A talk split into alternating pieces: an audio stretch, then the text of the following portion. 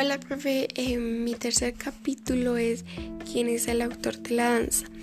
La bailarina y coreógrafa estadounidense Martha Graham, de 1894 a 1991, es considerada la precursora de la danza moderna.